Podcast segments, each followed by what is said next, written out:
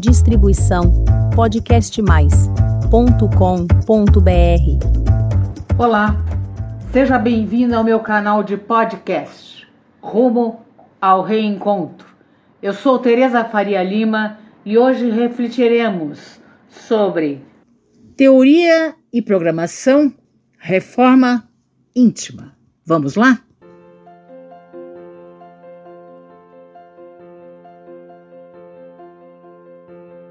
Conhecimento teórico advém do racional, mas não tem necessariamente base na experiência.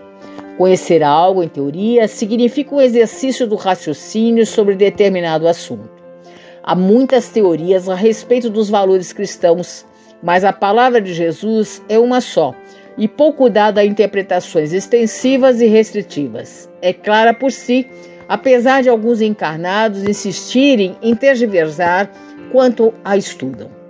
Conhecer, pois, a reforma íntima em teoria quer dizer entendê-la racionalmente, o que não significa por si só o seu implemento na prática. A inteligência do ser humano, no entanto, é primorosa o suficiente para, conhecendo o fato, a teoria em todos os seus pontos, aspectos e detalhes, não deixar de aplicá-la quando a entende benéfica a si mesmo. Isso exprime um mandamento básico: conhecer uma teoria de forma autêntica é o primeiro e grandioso passo para executá-la. Se o indivíduo conhece a palavra do Cristo na sua pureza singela, entende a lei do amor na sua plenitude, tendo noção de que necessita dela para crescer, evoluir, progredir espiritualmente. Conhecendo, pois, a verdadeira a teoria, sabendo que seu implemento somente lhe traz benefícios, como o encarnado deixa de aplicá-la? Por que as pessoas não praticam a lei do amor? Por que duvidam de sua eficácia? São questões presentes no cotidiano de muitos homens. A resposta é simples: porque não entende. De fato, pensam conhecê-la, imaginam saber qual é o seu conteúdo, mas a teoria lhes está mal compreendida sendo fantasiosamente interpretada ou manipulada. Sendo o homem um ser racional com a capacidade ímpar de entendimento e coordenação de ideias, quando tem total conhecimento da teoria cristã, não sofre tanto quanto na realidade acontece com muitos. Esses ouvem a teoria, pensam sobre ela, assimilam muito dos seus pontos, mas fogem ao seu cumprimento porque teorizam, em seu lugar, uma tese alternativa que lhes permita continuar com seus desvios de comportamento. A reforma íntima é de difícil implemento, traz sofrimento num primeiro estágio a quem a exercita. Logo, colocar em prática a lei do amor, teoricamente conhecida, é algo sofrível aquele que está acostumado a desdenhar os valores eminentemente cristãos. Para tanto, Muita gente constrói a sua teoria, aprende a verdadeira, mas usa sua inteligência para forjar o que é real, criando o ilusório.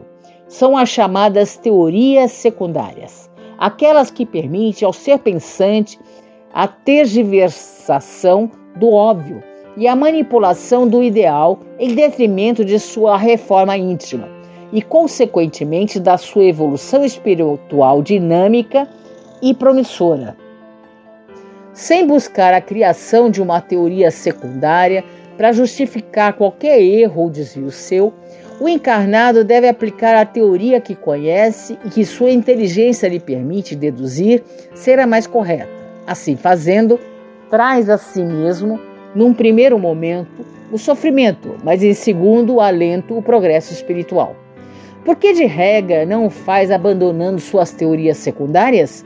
Por que quer sofrer ainda que por um átimo, e o seu egoísmo presente e atuante, tornando o entendimento mais claro com um exemplo. Em teoria, todo ser humano sabe que perdoar os que fazem algum mal é mandamento cristão.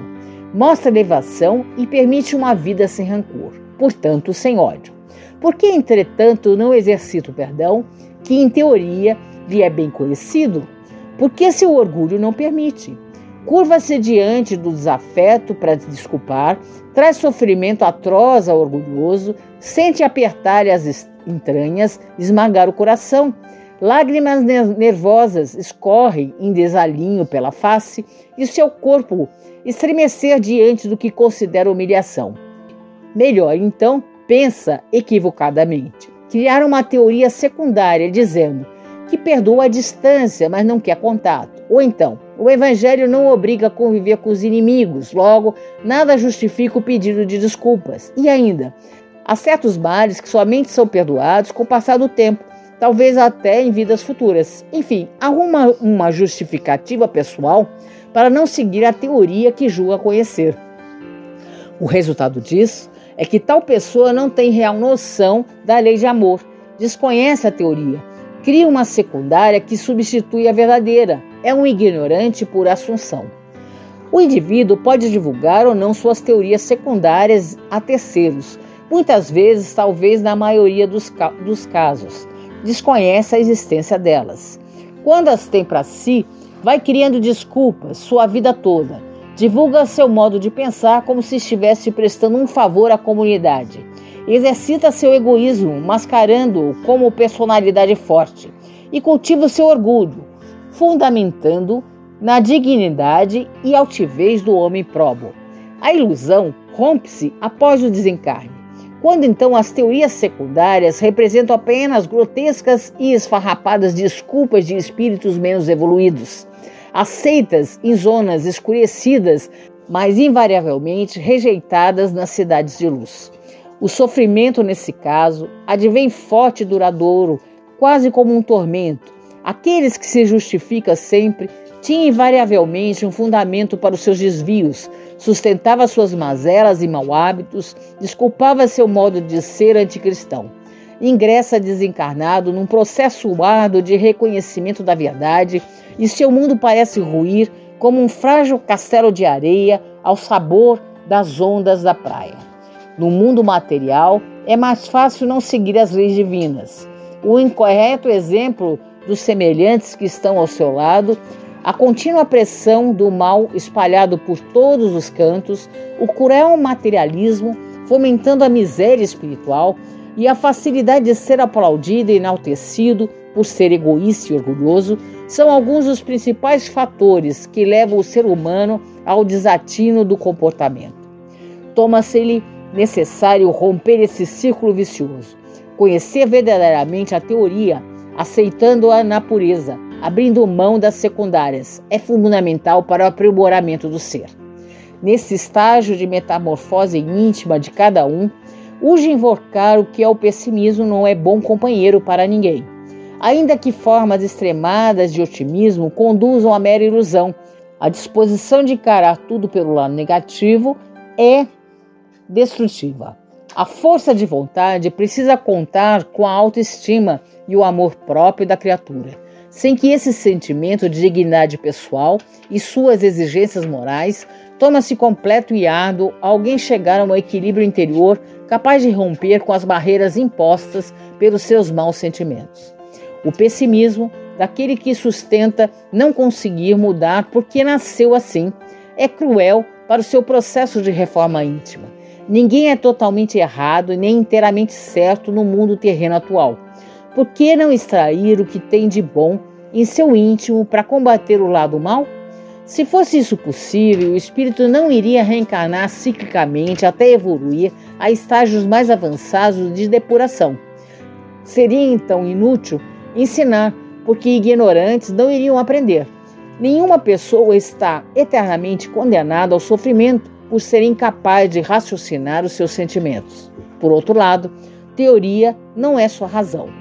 É crucial que o âmago do ser a aceite como tal sem estar sentimentalmente ligado à lei do amor, por exemplo, de nada adianta o homem conhecer racionalmente os seus fundamentos teóricos. Não haverá exercício.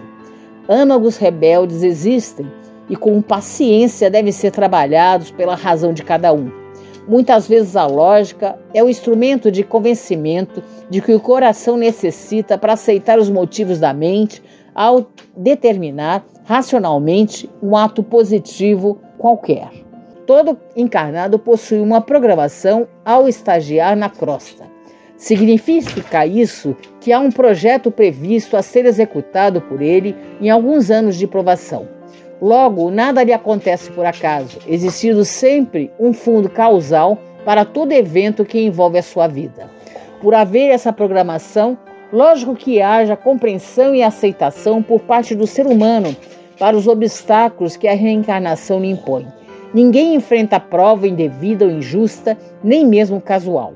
A programação constitui parte da teoria cristã de evolução, a qual se faz gradual, eficaz, crescente, contínua e permanente em cada ser.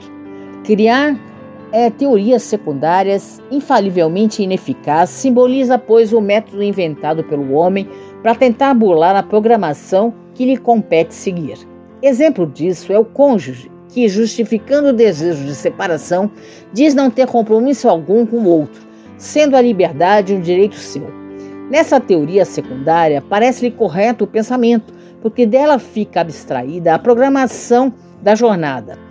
No tocante à teoria cristã, entretanto, essa justificativa não vale porque ninguém se une em matrimônio a alguém por mero acaso, existindo invariavelmente um projeto de vida a ser seguido para a superação de erros e dívidas do passado. Compreender, pois, de fato, a teoria cristã implica não ocasionar a separação por mero desejo de liberdade ou de outro menor importância que o valha. Muitas das crises dos núcleos familiares são causadas por desapego de seus membros da programação que todos possuem e por excesso de teorias secundárias criadas por eles para fundamentar as más atitudes que tomam. Quando o encarnado se inicia no processo de reforma íntima, passa a analisar-se, tomando-se vítima de si próprio descobre que o grande e verdadeiro algoz do ser humano é ele mesmo, pois seus atos negativos é que colocam na maioria das situações desastrosas em que se mete. Portanto, a mudança interior de quem se avalia traz necessariamente a reflexão e a autocrítica. Surge aí, entretanto, a profusão das teorias secundárias com que visa justificar o porquê de seus desatinos e da sua forte resistência às mudanças necessárias. Admitir alguém um defeito seu é passo promissor à reforma do âmago. Porém, simplesmente aceitá-lo não significa que implemente qualquer tipo de mudança. É só o primeiro estágio. Após a conscientização dessa imperfeição, deve a pessoa agir efetivamente contra ela. Assim fazendo, com o apoio da doutrina de Jesus.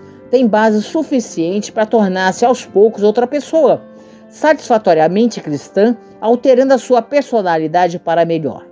Ocorre que a teoria secundária sobrepuja a reforma íntima e pode dar-se no instante da identificação do defeito, impedindo a criatura autêntica autocrítica. Ou após o reconhecimento da imperfeição, justamente na fase da luta da pessoa contra o mal como evitá-la? Conhecendo o homem, verdadeiramente a teoria cristã, não se deixa enganar pela sagacidade de raciocínios maquiavélicos que tentam protegê-lo do inevitável sofrimento que advém da reforma íntima. Sabendo que há uma programação em sua vida e que a lei de amor não admite exceções, entende que tudo mais é composto por teorias secundárias que têm por fim dificultar a sua reforma íntima, criando embaraços ao seu progresso. Boas reflexões, vamos combater esse mal dentro de nós. Essa foi a minha mensagem de hoje. Obrigada por ouvir. E caso queira receber o aviso dos novos episódios publicados do Rumo ao Reencontro, deixe o seu e-mail em meu canal de podcast. Até breve! Distribuição podcastmais.com.br